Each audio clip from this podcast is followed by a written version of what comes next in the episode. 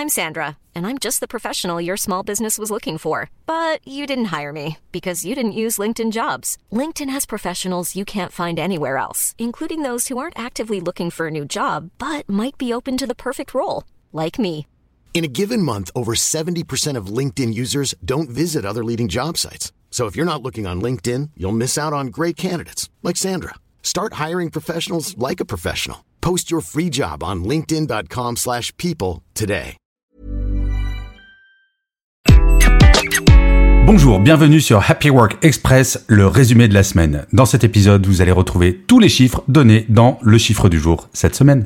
Selon une étude de l'ANAC, une écrasante majorité des top managers et futurs professionnels pensent que les pratiques managériales actuelles nécessitent une révision pour répondre aux défis sociétaux et organisationnels. De 85 à 94% des interrogés estiment qu'il faut prioriser la qualité de vie au travail, alors que pour les managers actuels, un bon management booste surtout la performance de l'entreprise.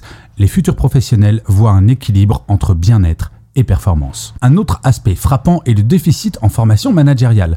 Plus de la moitié des top managers et un tiers des futurs managers sentent qu'il manque de formation adéquate. Bien que les compétences managériales soient un critère clé de recrutement, peu pensent que les écoles les développent efficacement.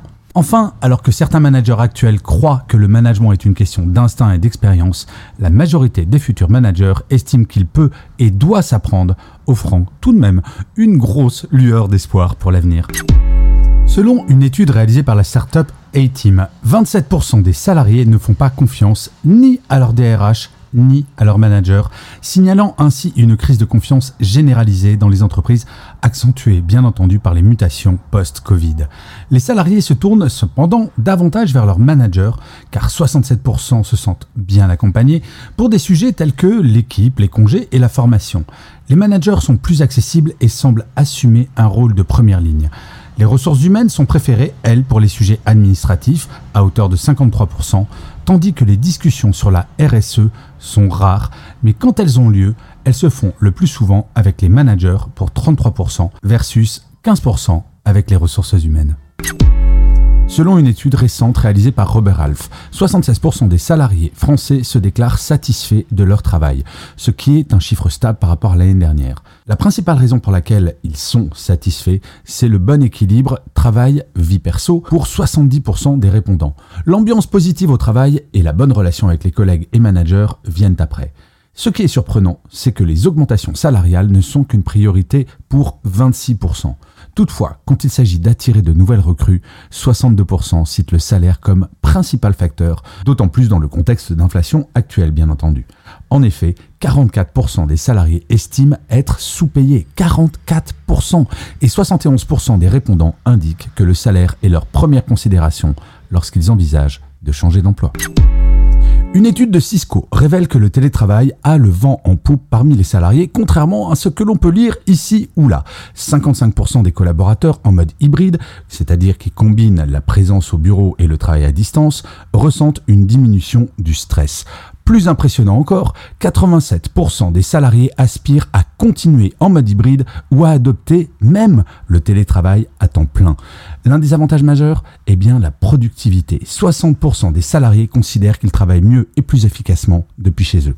Cette préférence est d'ailleurs très marquée chez les 18-39 ans, la génération Z et Y. Donc, de vous à moi, le télétravail, c'est loin d'être fini. Selon une étude récente de l'IFOP pour la Fondation Jean Jaurès, le rapport des salariés au travail s'est transformé particulièrement, bien entendu, depuis la pandémie. Là où, en 1990, des salariés estimaient que le travail était très important, ce chiffre a drastiquement chuté avec aujourd'hui seulement un salarié sur cinq qui a ce sentiment. Romain Ben David, expert de l'IFOP, souligne que ce n'est pas une question de paresse, mais que le travail doit s'ajuster aux personnes. Un autre changement marquant, s'il y a 15 ans, deux tiers des Français préféraient gagner plus au détriment de leur temps libre, aujourd'hui, la majorité valorise davantage leur temps libre, quitte à gagner moins. Et oui, on y est, on ne vit plus pour travailler, on travaille pour vivre. Merci d'avoir écouté cet épisode, n'hésitez surtout pas à vous abonner, vous serez tenu au courant du chiffre du jour de demain.